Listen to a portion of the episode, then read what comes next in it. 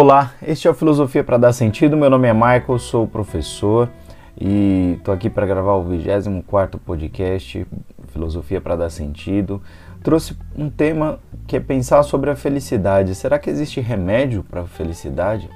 Pois é, tem um pensador antigo e uma escola depois dele que acreditava que sim, havia um remédio formado por quatro partes, um remédio chamado tetrafarmacon o tetrafármaco, que pode ser considerado uma espécie de remédio para a felicidade. Né? Eles tinham uma busca, uma, uma vontade de chegar a essa concepção e isso é bem interessante. Vamos lá que vai ser uma experiência interessante.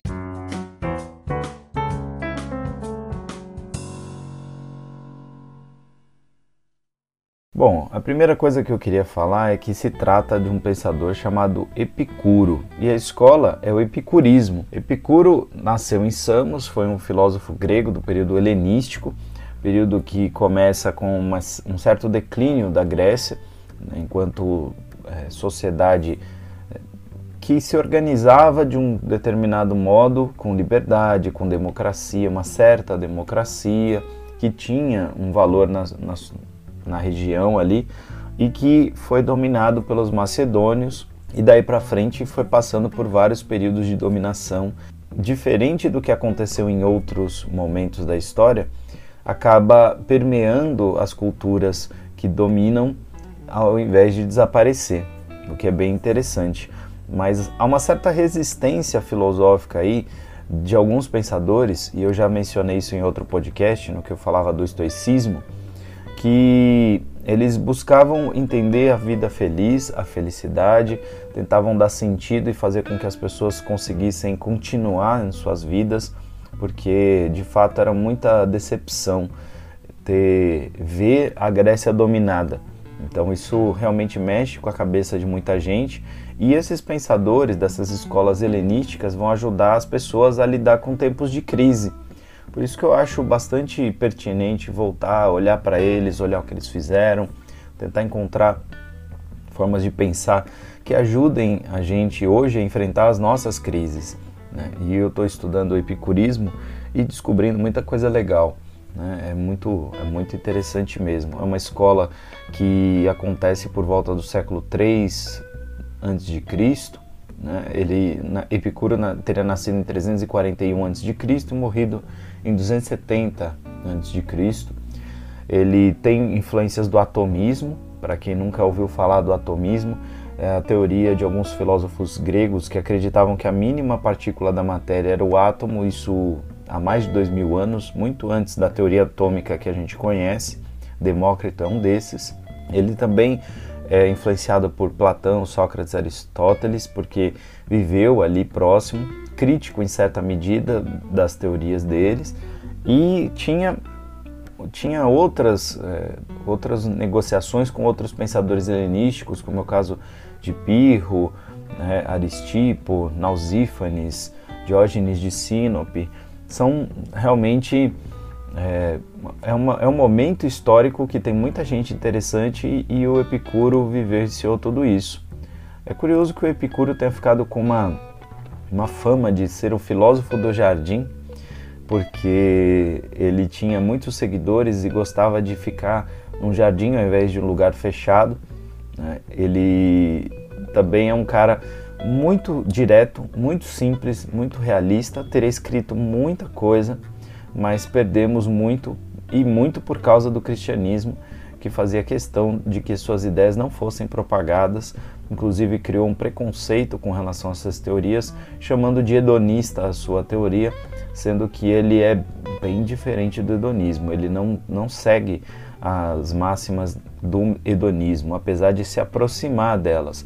Quando ele fala de uma filosofia que evita o sofrimento, que busca o não sofrimento, parece, muita gente interpreta que ele está sendo hedonista e não é bem verdade.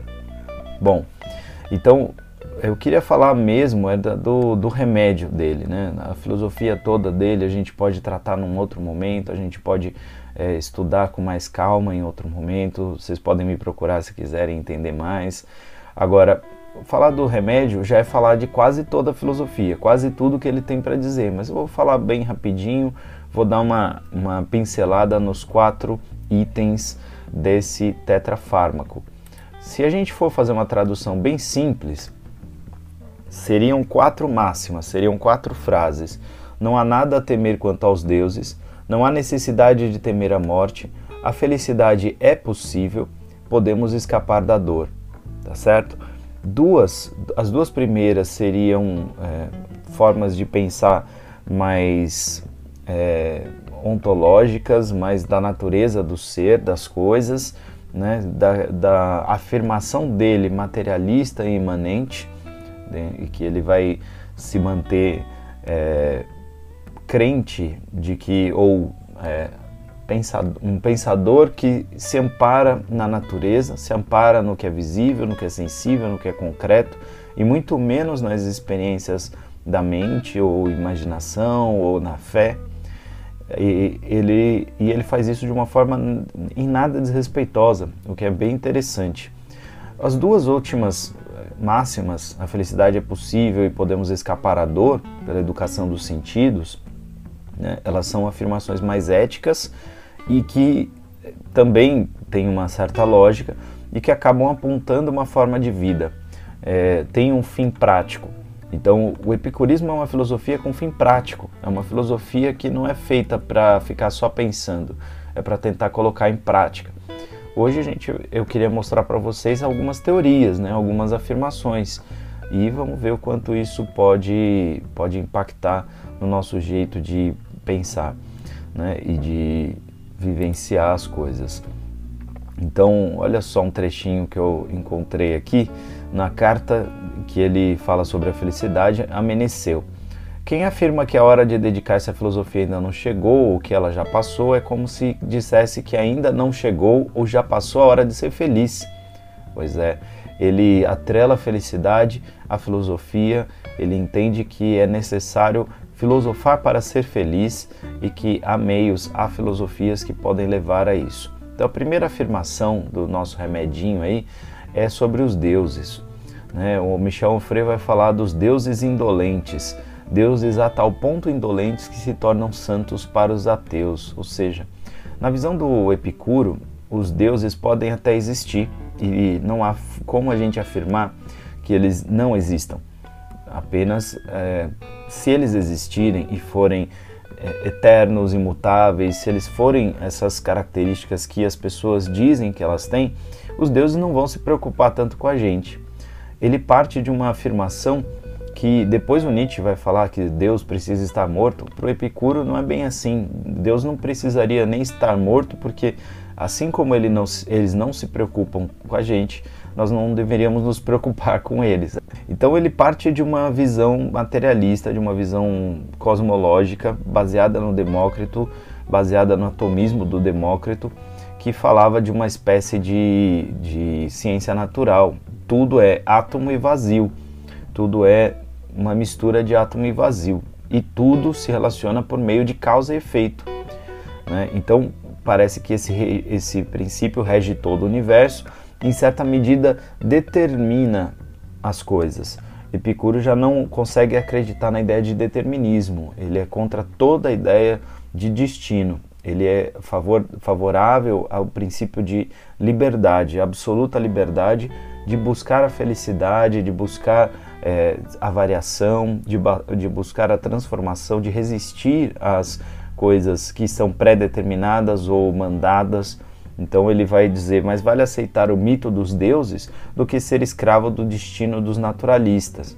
Então ele, ele vai negar uma ciência naturalista, determinista e preferir os deuses que eram os deuses gregos, os deuses romanos eram cheios de humores e absolutamente, é, como é que eu posso dizer, eles eram quase incompreensíveis no seu humor, eles eram voláteis no seu humor, porque eles eram parecidos com humanos, eles, se tra eles tratavam, eles lidavam com a vida né, de forma muito humana. Eles se divertiam, eles falhavam, eles mentiam, eles, eles faziam coisas absurdas. Então, o, o Epicuro não é contra Deus nem contra os deuses. Na visão dele, os deuses de fato existem, né? Já a imagem que se faz deles é que não existe na visão do filósofo. Os deuses são entes imortais, bem-aventurados, e aí não caberia nenhuma decisão que, que é, lidasse mais do que com a própria felicidade deles. E seria isso uma afirmação ou um, um exemplo que a gente deveria seguir.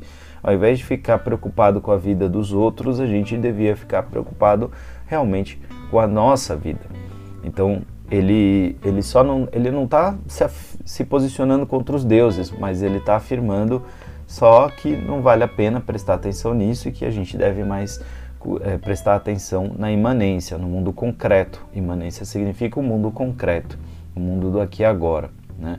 Bom, esse é, seria o primeiro remédio, não temer os deuses, porque se eles não se preocupam com a gente, a gente não deveria se preocupar com eles. Se eles não vão se preocupar com a gente, então eles não vão fazer mal nenhum a nós. Né? Então, não deveríamos ter essa preocupação. Pensando sobre a morte, aí ele vai falar de uma, também de uma, uma forma de pensar imanentista, uma forma materialista de pensar.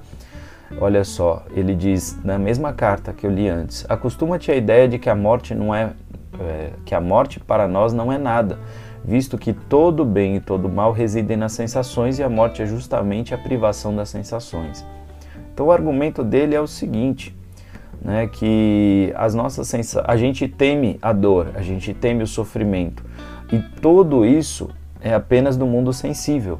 Apenas a sensibilidade pode reconhecer a dor e o sofrimento. Sem a sensibilidade não há dor nem sofrimento. Então, quando houver a morte, não haverá sensação, portanto, não haverá dor nem sofrimento. Então, a gente não deveria temer a morte, mas o que a gente teme, na verdade, é a ideia da morte. A gente teme o pensamento sobre a morte.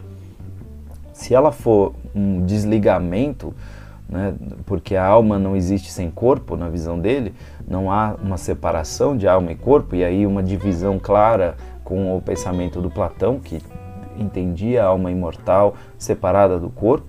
Né? Então, para ele, não há punição, não há recompensa, e é, um, é uma forma de ver não religiosa.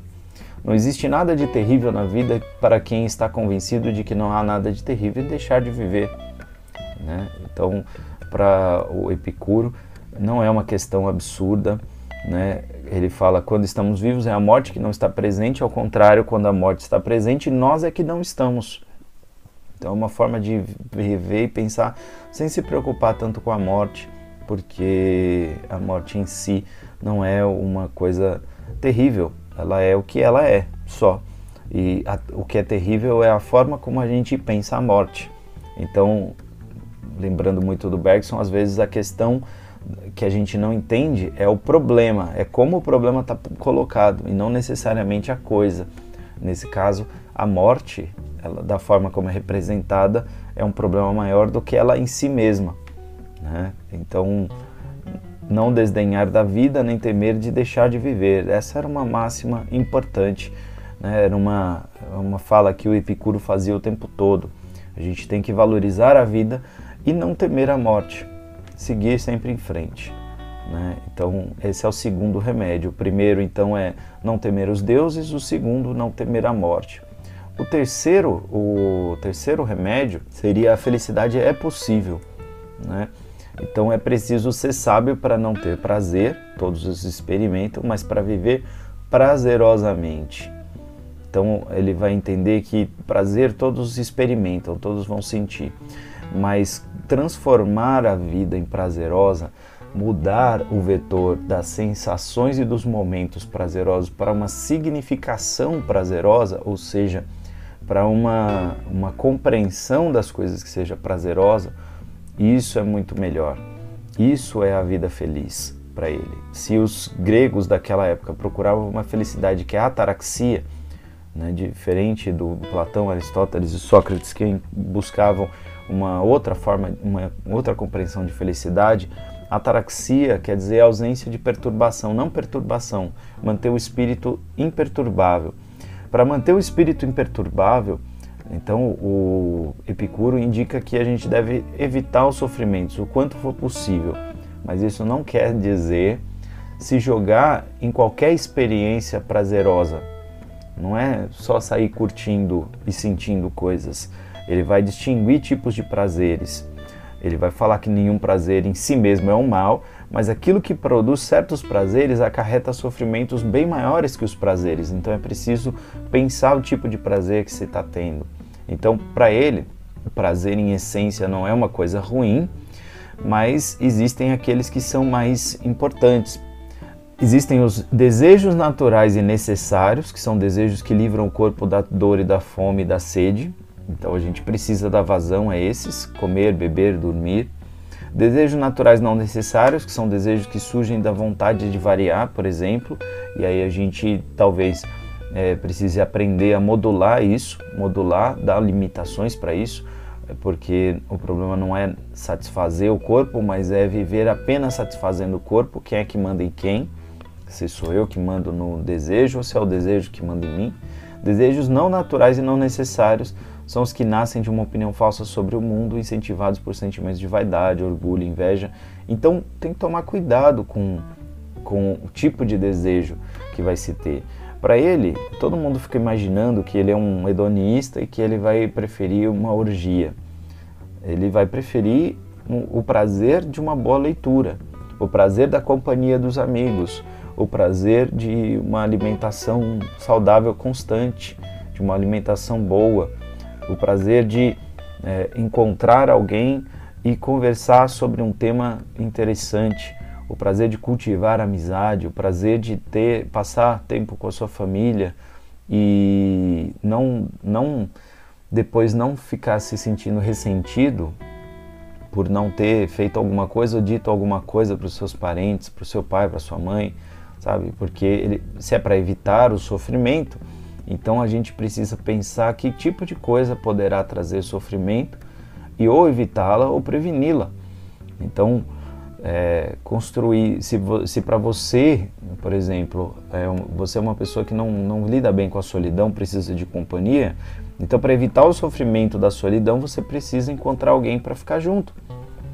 Então, é, observe que não é, não é um fazer qualquer coisa não é um embebedar-se e usar drogas e coisas do gênero, né, como falam por aí. Acho que nem, nem o Epicuro era uma pessoa dessa forma, era uma pessoa extremamente cuidadosa, regrada, cuidadosa das suas, da sua saúde. Ele entende claramente um corpo, um corpo, só um corpo saudável pode ser feliz, né? Então isso é bem importante. E a última parte a gente tem que fugir da dor, né? do bom uso da dor. A gente precisa aprender a usar bem a dor. Né? Quando ele diz então que é suportar a dor, né? ele vai falando que assim a vida tem dores. Antes de mais nada, vemos uma proposição negativa. Não é possível negá-la, é possível suportá-la. Né? A gente precisa pensar nisso, né? Não há pecado original, não há complexo de Édipo, não há nada, não há mais energias dos astros, não há mais energias dos astros, simplesmente o mundo é feito de prazeres e dores. E para viver nele é preciso saber procurar o prazer e evitar a dor. Né? Isso aqui eu peguei o texto de um, de um site que eu gosto muito, Razão Inadequada. Eles são realmente muito bons, vale, o, vale ver o material que eles produzem. Né? Epicuro, então, ele vai dizer que a sabedoria dos quatro remédios vai ser suficiente para evitar a dor ou para diminuir a força da dor com, sobre nós. Então a dor é como se fosse um desarranjo atômico, um desarranjo da matéria, da natureza. Né? As coisas estarem em lugares onde não deveriam estar. Por exemplo, tire a mão do fogo, né? diz a dor. Não coma mais isso, né? você vai passar mal. Então a dor ela, é, ela existe para evitar piores situações. O sábio, então, nesse sentido, ele não evita a dor, mas ele evita ficar sentindo dor por, por vontade. Ele fica, ele tenta perceber a dor e utilizar a lição que a dor oferece para ele. Então isso nos remete muito facilmente a Nietzsche, né? O que não mata fortalece, né? aquilo que não me mata me torna mais forte. E aí, negar a dor, ignorar a dor, seria meio que jogar, né, escanteio, jogar de lado é, os problemas. A gente não pode enfrentar a vida com fármacos e narcóticos. O remédio que ele propõe não é deixar de sentir dor, mas é perceber quando ela acontece e lidar com ela da melhor forma possível. Entender a mensagem que a dor está oferecendo. Ela está dizendo: não faça mais isso. Então, aprenda. É, de uma certa maneira, existem formas de explicar muito mais profundas, muito mais detalhadas, mas o que eu queria tratar aqui neste podcast era mais uma introdução mesmo e mostrar que a felicidade ela pode ser atrelada sim à sabedoria, que os prazeres podem conduzir a nossa vida de maneira interessante, que a gente não precisa negar os prazeres. Essa é uma filosofia muito interessante, principalmente para um mundo que é carregado de representações cristãs que vão falar um pouco mal do prazer. Aqui a gente tem uma outra perspectiva, uma forma diferente de enxergar essa mesma questão. E aí, fez sentido para você?